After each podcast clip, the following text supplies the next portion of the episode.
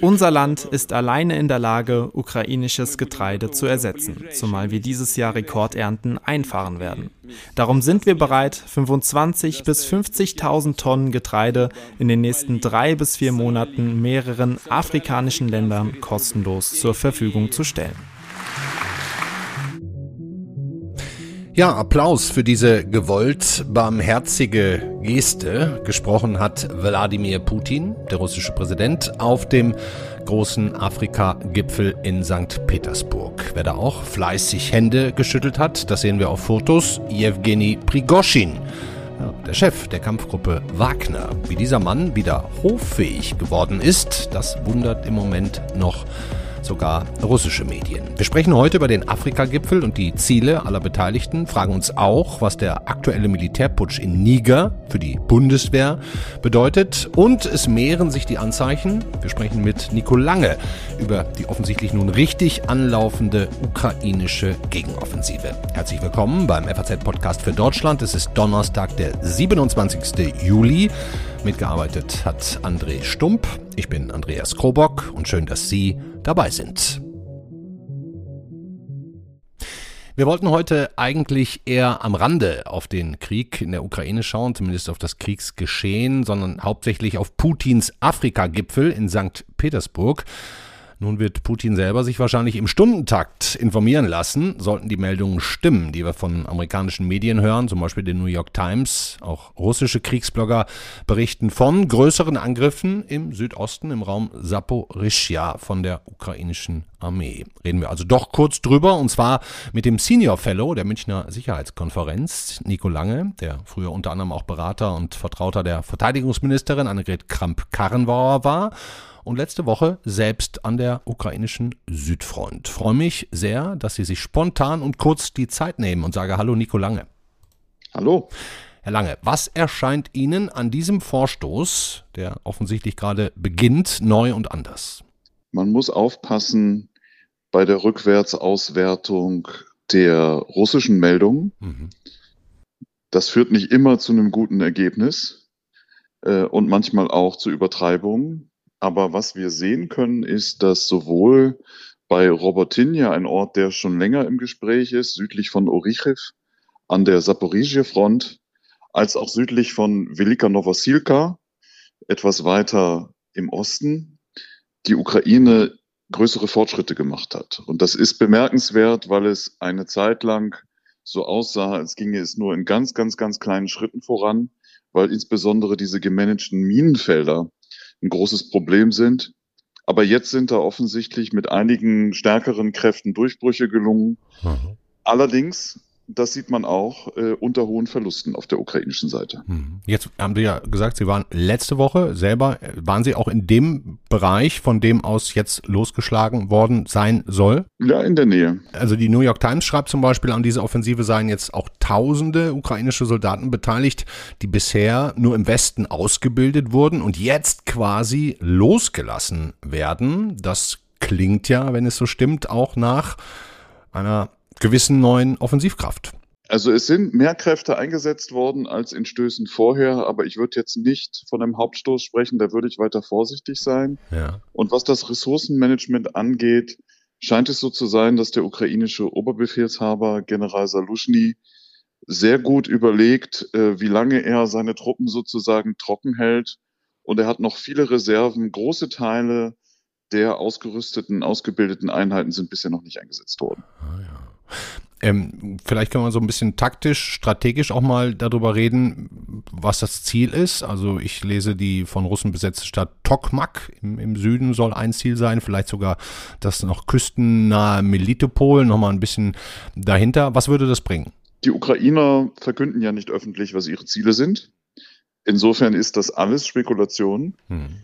Ähm, dass sie sich in Richtung Süden bewegen, das ist klar. Aber mir scheint, die ukrainische Kampfweise hat ja immer sehr stark Wert darauf gelegt, die russische Logistik zu stören oder sogar abzuschneiden. Und da geht es aus meiner Sicht vor allen Dingen um die Eisenbahnlinie, die im Süden verläuft. Die läuft auch durch Tokmak, aber die läuft natürlich auch an anderen Orten vorbei, weil diese Eisenbahnlinie für den Austausch der Truppen im Süden, aber auch für die Verbindung zu Krim ganz entscheidend ist. Und weil wir wissen, wenn die Eisenbahnlinie erstmal abgeschnitten ist, dann bekommen die Russen sehr große Probleme. Die sind eben von der Eisenbahnlogistik sehr abhängig. Ah, das könnte das Ziel sein. Ah, okay, also man äh, guckt im Grunde, dass man aber auch vielleicht noch ein bisschen näher an, an die Krim-Halbinsel rankommt, um dann auch mit Artillerie besser die Ziele zu treffen. Könnte das auch noch so eine zweite Option sein? Das ist ja, glaube ich, lange bekannt, dass die Ukraine gar nicht darauf abzielt, die Krim militärisch zu erobern, sondern die Krim abzuschneiden. Das ist eine relativ isolierte Halbinsel mit zwei bekannten Zugängen, der Brücke von Kertsch und eben dem Landzugang. Und klar, wenn diese Zugänge in die Reichweite von Langstreckenpräzisionswaffen der Ukrainer kommen, dann wird die Versorgung für die Russen schwierig, dann können die Truppen sich nicht mehr gegenseitig unterstützen, dann gibt es keine Munition und keinen Treibstoff mehr. Mhm. Und so hat man ja auch das Südwestufer des Dnipro bei Cherson befreit, genau durch solche Schritte. Die Ukrainer nennen das Slice and Starve, also abschneiden und dann von Munition und Treibstoff aushungern. Mhm.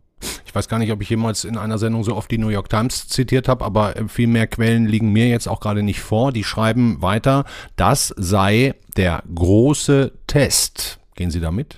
Ich glaube, dass weiter die Ukraine versuchen wird, mit kleinen Vorstößen und dann möglicherweise, wenn sich Gelegenheiten ergeben, mit größeren Kräften aus der Reserve äh, dort voranzukommen. Das wird weiter schwierig bleiben. Mhm. Äh, und es spricht nichts dafür in einem Gelände, wo man sehr, sehr weit sehen kann, kilometerweit, ganz flaches Gelände, vieles liegt sogar unter dem Meeresspiegel, also von der Höhe her unter der, unter der Meereshöhe.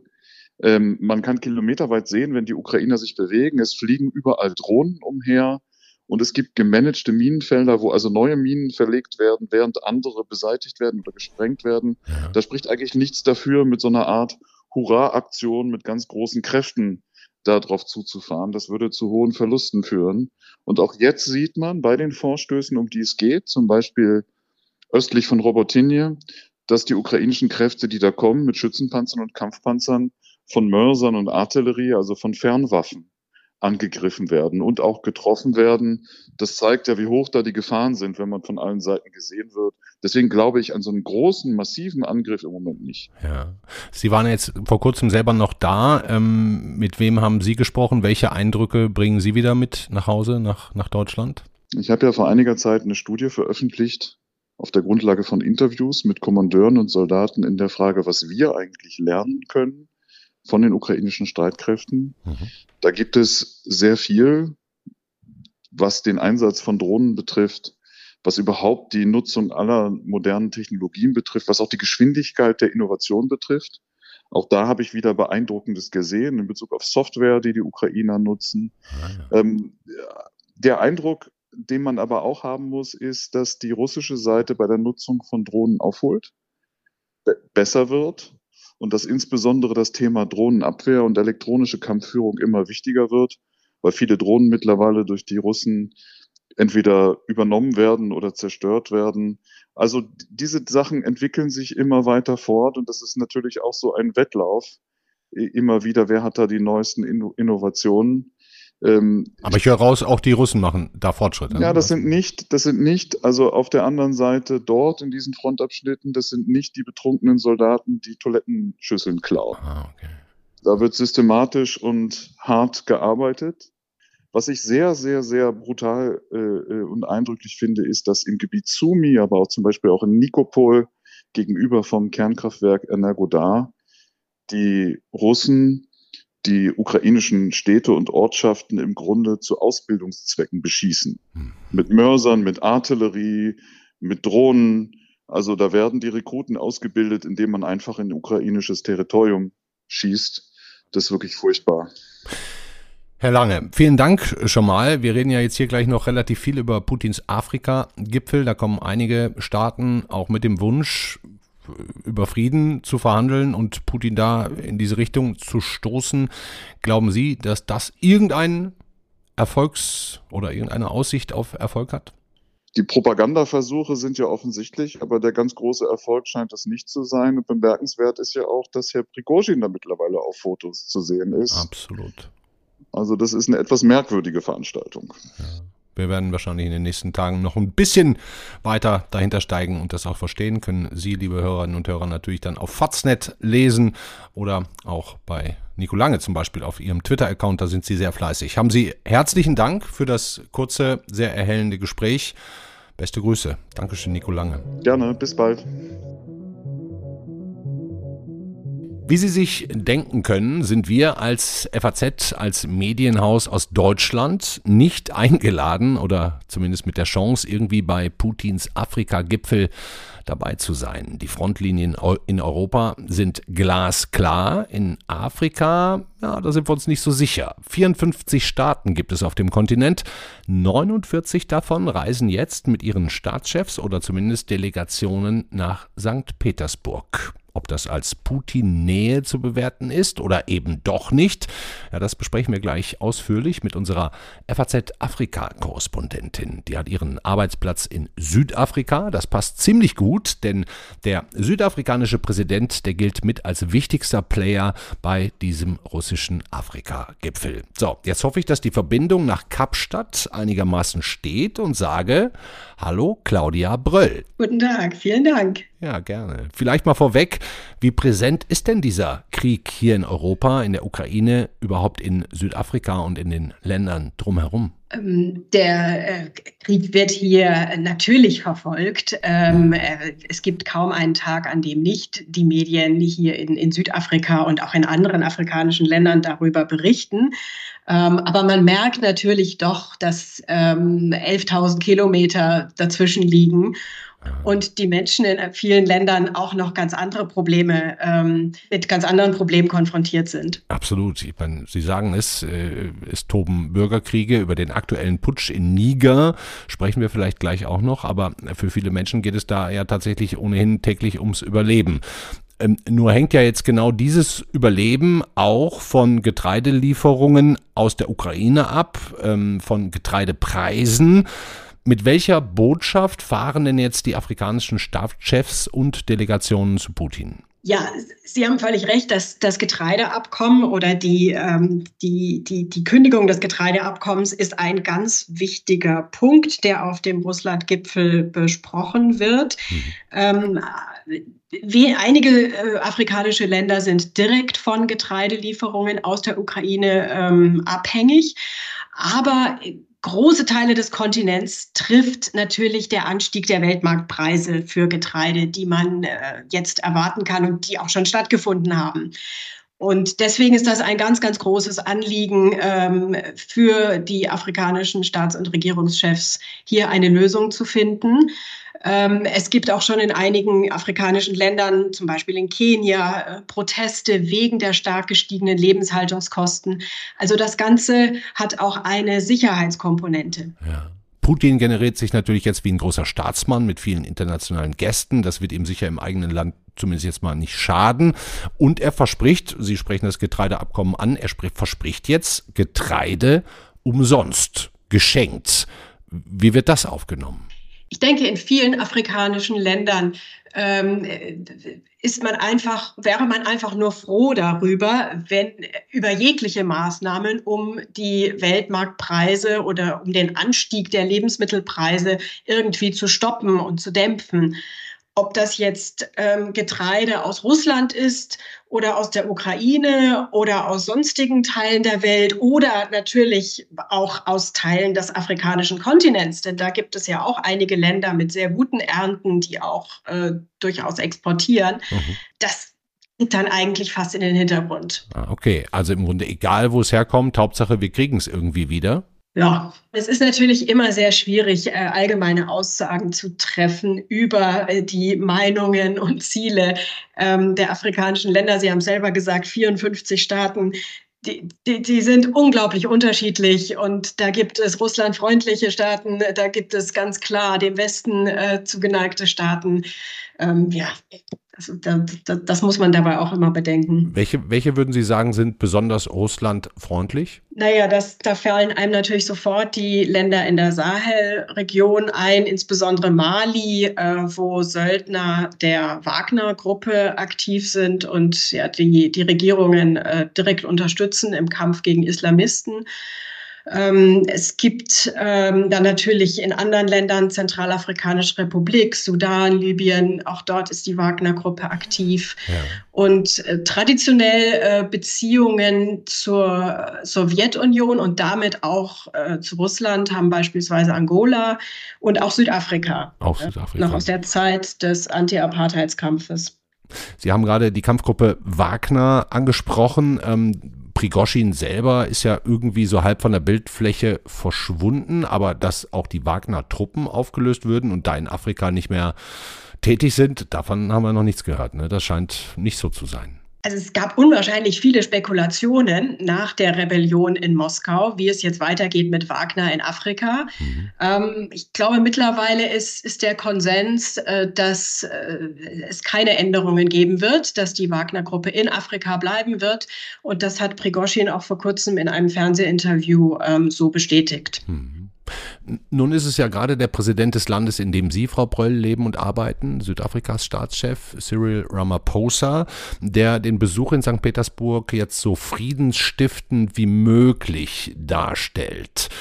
Also wirklich mit der Mission, wir wollen dabei helfen, Frieden zu stiften. Das erinnert hier in Europa immer so ein bisschen an Erdogan. Sind das von Ramaphosa echte Bemühungen oder auch so ein bisschen Lippenbekenntnisse? Ja, ich glaube, er, ähm, er hat da schon ein ehrliches Anliegen. Also man muss auch äh, kann sich vielleicht daran erinnern, Ramaphosa hat damals die erste demokratische Verfassung für Südafrika äh, mitverhandelt. Das, das ist ein, ein, ein Mann, der gerne verhandelt, der auf Konsens setzt, auch innenpolitisch. Ähm, und aus der Erfahrung auch mit Konflikten in Afrika ist, glaube ich, die Überzeugung entstanden, dass man so einen Konflikt letztlich nur auf dem Verhandlungswege lösen kann.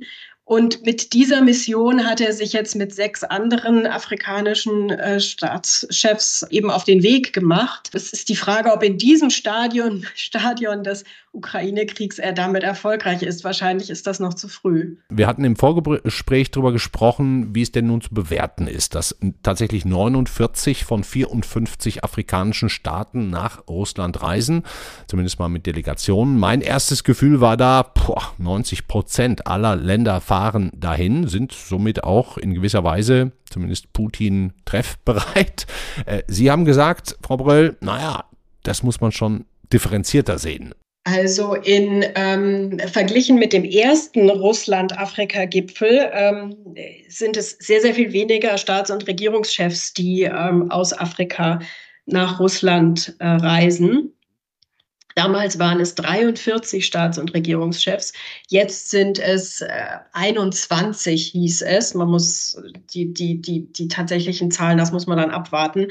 Viele, äh, einige ähm, Staats- und Regierungschefs aus durchaus wichtigen afrikanischen Ländern haben also ganz deutlich bekannt gegeben, dass sie nicht reisen werden. Also zum Beispiel der Präsident des Kongo, ähm, auch der kenianische Präsident hat gesagt, er wird da nicht äh, auf, auftauchen, weil er diese Gipfel sowieso ähm, lächerlich findet. Okay. Um, und ähm, ja, die, die, von russischer Seite ist ja auch schon die Enttäuschung eigentlich darüber ausgedrückt worden und gleichzeitig der Vorwurf laut geworden, diese Regierungen ließen sich von den Vereinigten Staaten ähm, äh, unter Druck setzen und würden deswegen nicht reisen aber das ist dann schon als so eine Art halber diplomatischer Affront vielleicht dann auch zu bezeichnen, nur eine Delegation zu schicken. Ich, ich glaube schon, dass das ein sehr deutliches Signal aussendet, dass eben Afrika nicht geschlossen äh, hinter Putin steht, sondern dass das ein Kontinent ist, der sehr selbstbewusst seine eigenen Entscheidungen trifft mhm. und der sich mit keiner Weltmacht in dieser wirklich sehr, sehr schwierigen Lage gerade äh, verscherzen möchte. Und ähm, da haben eben äh, in einigen äh, Ländern ganz klar wurde die Entscheidung getroffen, wir ähm, Nein, wir werden bei diesem, bei diesem äh, Russland-Gipfel nicht auf einem Gruppenbild mit Putin zu erscheinen sein. Spannend. Spannend auch, was dabei rauskommen wird. Ähm, und wie weit entfernt dennoch für manche afrikanische Staaten der Ukraine-Krieg ist, das haben wir gerade schon kurz angedeutet, kommen wir vielleicht jetzt nochmal zum Ende äh, drauf. Äh, ganz aktuell das äh, Beispiel Niger, das ist so ziemlich in der Mitte Afrikas, da, da hat das Militär nun wohl geputscht und die Regierung gestürzt. Was wissen wir darüber? Ja, das ist gestern haben sich dort oder seit, seit der Nacht zum Donnerstag überschlagen sich die Ereignisse in Niger. Gestern hat ein Teil der Präsidentengarde den Präsidentenpalast blockiert und ähm, also das weiß man jetzt, äh, den Präsidenten festgenommen. Und ähm, in der Nacht zum Donnerstag haben dann tatsächlich mehrere Soldaten den Sturz der Regierung bekannt gegeben. Mhm. Und das ist besonders ähm, ja, bemerkenswert, denn Niger spielt äh, für westliche Länder in der Sahelregion eine sehr, sehr wichtige Rolle. Da hat sich die französischen Truppen haben sich dorthin zurückgezogen, als sie aus Mali und Burkina Faso abgezogen sind.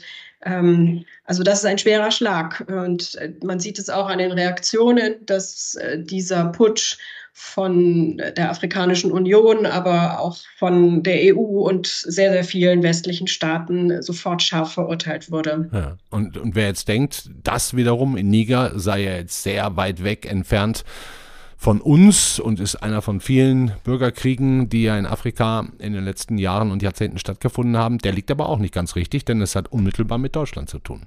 Ja, also ein Bürgerkrieg ist dort noch nicht. Der, der, das ist, die Lage ist sehr ja. ruhig sogar, also erstaunlich ruhig eigentlich. Und ähm, äh, ja, für Deutschland ist Liga in, wichtig, denn äh, auch die Bundeswehr äh, wollte ihren Abzug aus Mali über Niger wieder zurück ja, organisieren. Das ist jetzt ein riesiges großes Fragezeichen, ob das klappen wird und wie. Ja, das besprechen wir jetzt mit unserem äh, ähm, Experten genau für diese Fragen der deutschen Bundeswehr, Peter Carstens. Ich sage Ihnen, liebe Claudia Bröll, ganz herzlichen Dank ähm, für, für das Gespräch. Sende die besten Grüße, immerhin ohne Zeitverzögerung, obwohl wir viele tausend Kilometer voneinander entfernt sind, nach Kapstadt. Dankeschön, Claudia Brüll. Vielen Dank. Wir haben es gerade gehört, Niger hat keine geringe Bedeutung für Deutschland, für unsere Bundeswehr. Denn über Niger, den Flugplatz Niamey, würden eigentlich demnächst 1000 deutsche Soldaten die Heimreise aus Mali antreten. Wie das jetzt weitergehen soll, fragen wir direkt mal unseren Spezialisten Verteidigungspolitik im Berliner FAZ-Büro. Hallo Peter Carstens. Hallo Herr Coburg. Zunächst mal vorweg, der, der, Abzug der Bundeswehr aus Mali, der, der steht doch schon eine Weile fest. Hätte die Bundeswehr da jetzt eigentlich nicht schon längst weg sein können? Also die Bundeswehr plant einen geordneten Rückzug aus Mali bis Jahresende. Bis dahin sind es also noch vier, fünf Monate, ja. nachdem sie ja eigentlich im Frühjahr mit einem Abzug bis Mai kommenden Jahres äh, geplant hatte. Also eine gewisse äh, Hektik, ein gewisser Druck ist ohnehin schon da. Die ist in der Phase jetzt die Bundeswehr des sogenannten Aggressive Housekeeping. Ähm, das nennt man sozusagen aggressives Aufräumen. Alles, was nicht mehr gebraucht wird aktuell, äh, wird bereits nach Hause äh, gebracht. Dazu sind ungefähr 100 äh, Logistiker, Pioniere äh, bereits eingeflogen worden. Die sortieren, die verpacken, die sorgen dafür, dass das ähm, flugtauglich äh, verschnürt werden kann, das Ganze.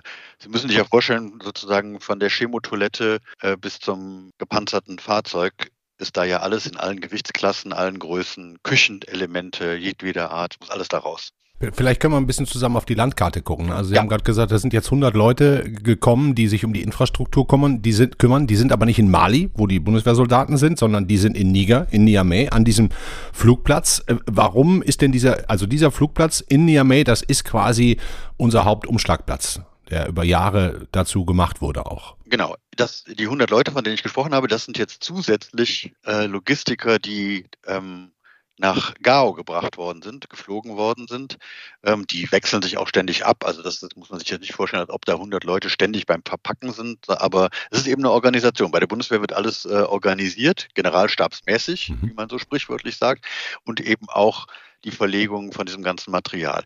Auf dem Flugplatz Niamey sind, das war jetzt ein Zahlenzufall, auch etwa 100 Bundeswehrangehörige beschäftigt, die einerseits den Flughafen betreiben. Ah, ja also organisatorisch Sicherheit, so. Äh, und andererseits aber eben auch dann dort für die Weiterverladung von Gütern und logistische Sachen zuständig sind. Dort werden die eintreffenden Maschinen abgefertigt und so weiter. Das ist relativ großer Hub, wie man sagen würde, ein Drehkreuz. Ja, und jetzt haben wir jetzt nun mal diesen Militärputsch, der, äh, wie Claudia Boll gerade erzählte, noch relativ friedlich vonstatten geht. Wissen wir denn was von der Situation vor Ort in Niamey, wo die deutschen Soldaten sind und eigentlich die, die aus Mali kommen, dann auch von da aus nach Deutschland fliegen sollten? Haben wir aktuelle Erkenntnisse? Ja, also die, die Lage dort rund um den Flughafen ist ruhig, völlig unauffällig. Es gibt eigentlich keinerlei sichtbare Veränderungen. Die einzige ähm, Einschränkung, von der man derzeit weiß, ist, dass die Putschisten ähm, oder wer auch immer äh, ein Flugverbot verhängt haben. Das hat natürlich auch zunächst mal innenpolitische Gründe, ne, dass nicht jetzt jemand einen Hubschrauber irgendwo hinfliegt, wo er nicht hinfliegen soll oder Kampfflugzeuge mobilisiert werden von der einen oder anderen Seite, also Flugverbot. Mhm. Das betrifft natürlich auch die Deutschen. Das Gelände rund um den Flughafen ist eigentlich sehr sicher. Da müssen sie schon mit einer sehr großen Militäroperation äh, loslegen, um die da wirklich zu behelligen. Ja. Denn es sind nicht die äh, 100 deutschen Küchenkräfte, Logistiker und ein paar richtigen Soldaten oder weitere Soldaten, die dort äh, sind, sondern es sind vor allem äh, französische äh, Kampftruppen, die rund um den Flughafen schon seit längerem stationiert sind. Fremdenlegionäre, Fallschirmjäger, also durchaus kampfkräftige, kampfstarke Truppen, äh, die dorthin gegangen sind, weil sie in Mali nicht bleiben konnten. Niamey ist für die Franzosen quasi äh, die Hauptbasis, von der aus die den Antiterrorkampf führen. An denen müsste man erstmal vorbei, um an unser deutsches Flughafenpersonal kommen, zu kommen. Wenn jetzt dieses Flugverbot bleiben würde, müsste man ja, muss man wahrscheinlich jetzt erstmal abwarten. Äh, Sie sagen gerade, Bundeswehr plant alles generalstabsmäßig. Dann kann ich mir vorstellen, gibt es auch sowas wie Notplan? Wie würde der aussehen? Genau, es gibt immer Pläne B. Also man kann erstens äh, man kann erstens direkt nach Gao fliegen und die Leute rausholen. Ja. Man kann natürlich auch nach Niamey fliegen ohne Erlaubnis der nigerischen Regierung. Und wenn man das erzwingen wollte, könnte man da möglicherweise schon, also die 100 Leute kriegt man raus, zumal die Franzosen ja auch da sind. Und wenn die Lage sich so weit verschlechtern würde, würde man wahrscheinlich mit den Franzosen rausgehen, also die Leute rauslassen. So, was passiert jetzt mit den äh, doch 1000 Soldaten und dem ganzen Zeug in äh, Gao. Da würde ich mal sagen, die haben erstmal Vorräte genug. Also sie brauchen jetzt nicht jeden Tag frisches Gemüse. Die frischen Johannisbeeren sind jetzt halt vielleicht nicht äh, morgen dann da, weil die heute nicht eingeflogen werden können. Hm. Ähm, aber in Gao gibt es auch einen Flugplatz, auf dem kann man auch landen. Wenn Not am Mann ist, dann äh, gäbe es natürlich da Lösungen. Also man muss sich das jetzt nicht vorstellen, als ob das da ein heißer Bürgerkrieg in beiden Ländern wäre, wo man jetzt nur mit roher Waffengewalt unsere Soldaten rausbringen kann. Die Lage ist unübersichtlich, aber derzeit eigentlich überwiegend ruhig sollte sich das ändern, muss die Bundeswehr handeln. Hat sie ja in den letzten zwei, drei Jahren mehrfach getan. Mhm. Große Evakuierungsmissionen Kabul, können wir uns daran erinnern, durchaus sehr gefährlich. Ja. Dann ähm, die äh, Mission im Sudan in den letzten Monaten. Es gibt eine gewisse Routine sogar inzwischen, äh, schade, dass man das sagen muss, aber. Evakuierungsroutine. Mhm. Ja, so, dass man dann eben mit äh, Sicherungskräften und ähm, die Maschinen schnell rein, schnell beladen, schnell wieder raus, dass man dann da die Leute rausholt. Ja. Ich habe jetzt natürlich auch Ihren Text dazu gelesen, den Sie schon geschrieben haben. Ähm, äh, verlinkt den auch in den, in den Show Notes. Ich finde eine Rolle unheimlich spannend. Ähm, der, der, der oberste Chef des äh, Militärs von Niger, des nigrischen Militärs. Der Mann heißt Salifu Modi. Ich hoffe, ich spreche das halbwegs richtig aus. Der war jahrelang in Berlin als Militärattaché. Man kennt sich ne, zum Verteidigungsministerium, man pflegt gute Kontakte. So, und jetzt ähm, putscht der in diesem, in diesem Land vielleicht mit. Weiß man schon, welche Rolle dieser. Nein, das muss gar nicht so sein. Also es ist, es ist eher sozusagen, ähm, wie es auch in äh, Mali war. Also äh, der Putschist ist selten der Generalstabschef, sondern das kommt dann irgendwo aus der, aus der gehobenen Mitte des Apparats. Und ähm, in Niger saß vor der Kamera, das, was wir also an Bildern, das Bild, das wir jetzt überall gesehen haben, ist auch ein Oberst. So, um den herum stehen einige Leute, von denen man den einen oder anderen schon identifiziert hat. Das sind aber eher so, ähm, sagen wir mal, vom Dienstgrad Brigadegeneräle, also Ein-Sterne-Generäle. Ja. Was den, was den Viersterner betrifft, also den Chef der äh, nigrischen Streitkräfte, der mal in Deutschland als ähm, Attaché, Militärattaché an der Botschaft gewesen ist und sehr gut Deutsch spricht. Ja. Ähm, ich habe ihn schon sprechen hören. Ja. Ähm, das weiß man gar nicht im Augenblick. Erstens, wo der ist und zweitens, auf welcher Seite äh, der ist. Also das ist, das ist ganz unbekannt. Wen man gesehen hat auf dem Foto, aber auch nicht weiß, in welcher Rolle, ist äh, der Brigadegeneral, der die Spezialkräfte der nigerischen Armee führt. Und diese Spezialkräfte sind eben in den letzten äh, vier Jahren von unter anderem deutschen Spezialkräften ausgebildet worden oder ertüchtigt worden. Ah, so. Ja. Und dafür haben wir eine Menge Geld ähm, nach Niger gepumpt. Man redet von ungefähr 45 Millionen für Liegenschaften, ne, eine Kaserne, äh, Ausrüstung, Fahrzeuge, also Sachen. Ich meine, das Pikante äh, an der Situation im Nachbarland Mali, Mali ist ja auch, dass da russische Söldner, ne, die berühmt-berüchtigte Söldnergruppe ja. Wagner, weiterhin agiert. Also da hat Putin seine Finger im, im Spiel, auf jeden Fall in Mali. Wissen wir schon irgendwas, ob Wagner in irgendeiner Form auch in Niger mit aufgetaucht ist? Nein, dafür gibt es überhaupt keine Anzeichen. Das war ja, und man muss auch sagen, in Mali hat das Militär geputscht wiederholt sogar, auch ebenfalls ohne jede russische Beteiligung. Mhm. Die Wagner-Söldner sind eigentlich erst ähm, anderthalb Jahre nach dem Putsch ins Spiel gekommen ähm, und sind dann eben sozusagen eine Mischung aus Sicherheits- und vor allem aber, denke ich, Geschäftspartner äh, der, der Übergangsregierung geworden. Das ist natürlich auch eine Option für jedwede Putschistenregierung ja. in Westafrika. Also kann sein, dass sie sich auch irgendwann an die wenden. Es kann ja auch sein, dass die, äh, dass die putschenden Offiziere ähm, vor allem Ruhe im Haus haben wollen und ähm, durchaus ein Interesse haben an den stabilen Beziehungen, die sie bisher zu den westlichen Staaten, also zu Europa vor allen Dingen, haben.